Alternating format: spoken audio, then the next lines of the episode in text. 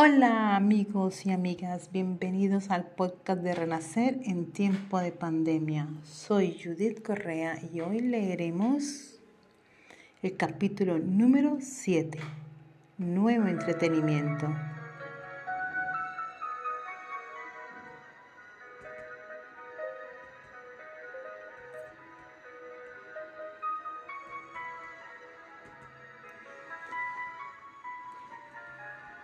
En el verano del 2010 llegó a mis manos el libro de Antonio Marina, titulado Anatomía del Miedo.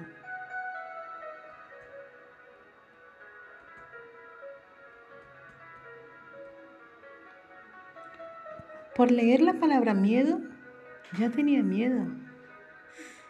En mis pensamientos me decía, uy, no. Seguí leyendo y decía un tratado sobre la valentía. Pensativa me quedé. Sí, quiero aprender a ser valiente. Este libro es para mí. Sí, es lo que necesito. Este libro me lo había entregado mi hermano para que se lo llevara a mi padre como regalo, ya que viajaba a Colombia. Durante el trayecto a mi destino, empecé la lectura del libro y en el momento de su entrega me arrepentí. No había terminado de leerlo y le dije a mi padre que me gustaría terminarlo mientras estuviera en Colombia. Me di cuenta que era una miedosa. Sí, miedo. Miedo a expresar mi criterio, mi opinión, a hablar de las cosas que no me gustaban o no estaba de acuerdo. A partir de allí empecé a conocerme. Quería aprender a ser valiente, a superar el miedo. El saber que era temerosa y establecer los recursos para dejar de sentir miedo, pasó mucho tiempo para enfrentarme al miedo y a conquistarlo. Debí llenarme de fortaleza para sentirme capaz de vencerlo y capaz de resolver mi problema. Este año ha sido el año de los regalos de los libros y no era especialmente San Jordi. A partir de aquí, mi vida inicia el proceso de transformación en mi interior.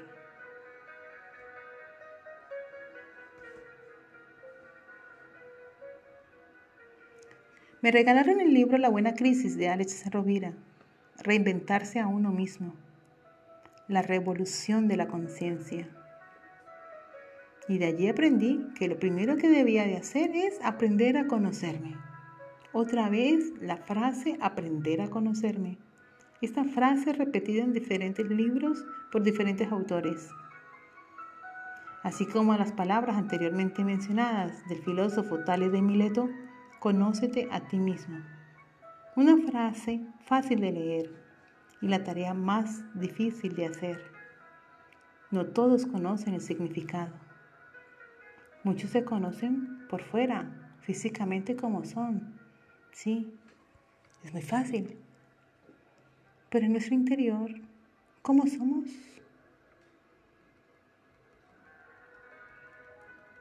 Aprender a ser hay que conseguir ser. Alex Rovira define la palabra crisis y explica que cualquier proceso de aprendizaje en la vida pasa por cuatro fases. La primera fase, la fase de la ignorancia. La segunda, la fase en que la persona se informa sobre el tema. La tercera, la fase del conocimiento sobre ese tema. Y la cuarta, la fase de la sabiduría y que el conocimiento te ayudará a ganarte la vida y la sabiduría a construirla. En ese momento me dije, manos a la obra. Voy a iniciar a reconocer e identificar en qué fase estoy. Evidentemente estaba en la primera fase, de camino a la segunda fase, informándome sobre el tema. Quería lograr todas las fases para llegar hasta la fase de la sabiduría.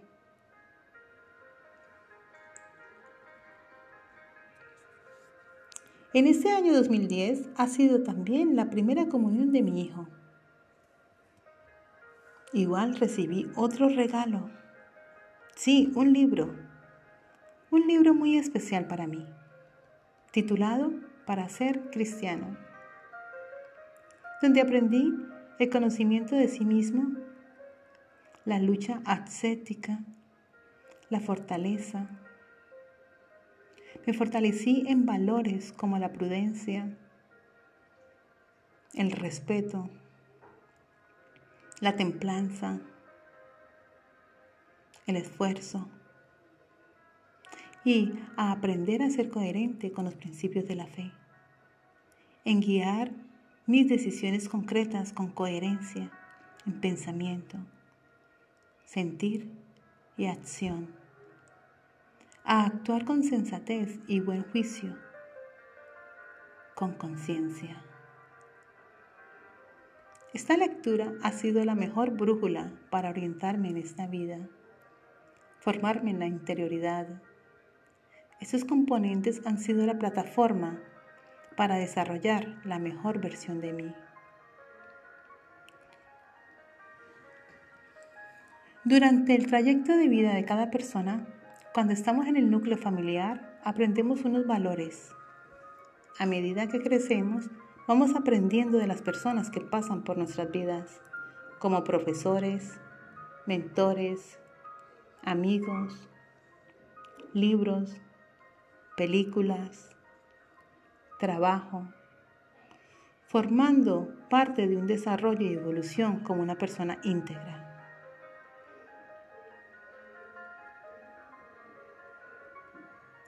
El mismo día de la primera comunión de mi hijo, la catequista me ha ofrecido un trabajo para realizar una suplencia en un club juvenil, que si quería aceptar esta, este trabajo, le dije sí, quiero. El paso por este lugar ha sido clave para mí. Ha sido un trabajo educativo, un mundo nuevo por descubrir. En el lugar de trabajo habían unos salones grandes para ocupar el tiempo libre de una manera inteligente, para seguir aprendiendo. Era un lugar educativo en el tiempo libre, en el tiempo de ocio para adolescentes y jóvenes. Allí aprendí y me decía, esto lo quiero para que mi hijo también lo haga y sea como los adolescentes y jóvenes brillantes que vienen a ese lugar. Uno de los salones era la biblioteca.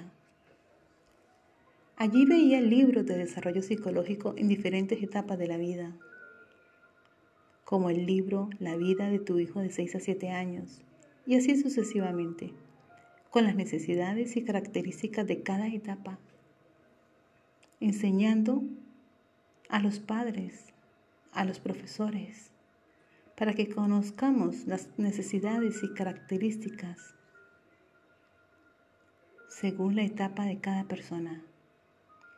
La mejor manera para educar a tu hijo.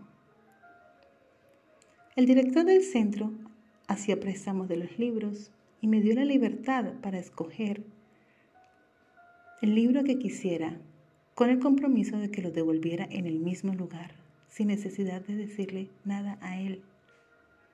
Estaba invitando a cultivarme, a reeducarme, para así educar a mi hijo.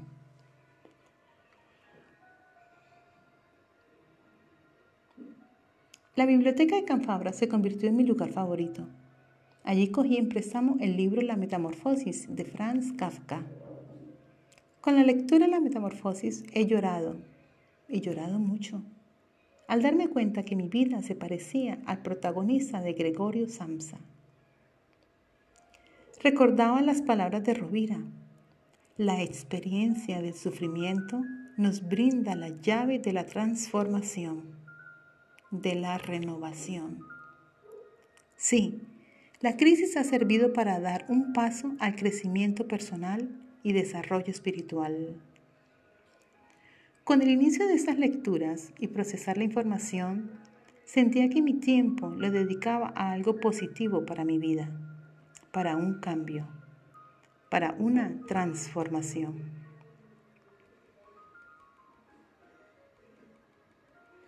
¡Uf! ¡Qué alegría! He encontrado el libro de Rovira. En este momento de volver al pasado, para ver el libro subrayado de las cosas que me importaban que quería registrar y grabar en mi memoria. Ahora que estoy relatando mi proceso de cambio y desarrollo para lograr mi vida sobre roca. Revisando el libro de la buena crisis, en la página 128 hay un ejercicio reflexivo. Cuestionarnos a menudo si el niño que fuimos se siente orgulloso del adulto que somos. Y estas han sido mis palabras. Llevo 10 años en abrir el libro y me sorprende lo que estaba escrito de mi puño y letra en el libro.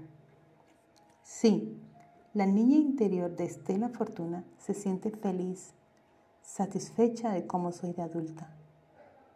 Te abrazo y te digo te quiero. En esta etapa he aprendido muchas cosas para crecer, con la seguridad, confianza y protección. Me siento orgullosa de verla sonreír de nuevo a la vida. Amén. Leyendo lo que había escrito por puño y letra, lo que escribí era un deseo para llegar a ser así. Visualizaba sentirme así, para sentirme lo que me decía, para motivarme. Han pasado 10 años y ahora realmente me siento así. Lo logré. Visualicé mi proceso. Mucho tiempo ha sido necesario para el cambio y sentirme satisfecha conmigo misma. Y sí, he vuelto a sonreír. He vuelto a pronunciar la frase de la vida es bella, frase olvidada por muchos años. Sentía que cuando leía el tiempo pasaba muy rápido. No lo sentía. Me sentía tranquila, en calma, feliz por aprender procesaba la información y la integraba en mis hábitos, en mi conducta, en mi vida, iniciando mi proceso de reconstrucción, sanando mi niña interior. La lectura cambió mi vida y pensar que 11 años después hemos leído con mi hijo el libro de la buena suerte de Rovira, fomentando el diálogo la comunicación, estrechando el vínculo materno-filial, promoviendo el aprendizaje, haciendo comentario de la lectura.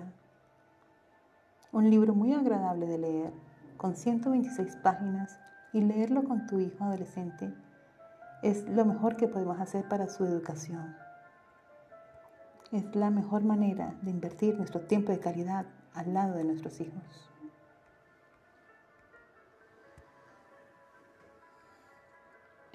Fin de Nuevo Entretenimiento, parte 1. A continuación será Nuevo Entretenimiento, parte 2.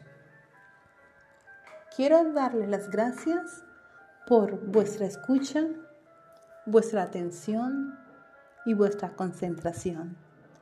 Me gustaría que si te gusta este mensaje, lo compartas con las personas que tú quieras. Y nos estaremos escuchando en Nuevo Entretenimiento, parte 2. Muchas gracias.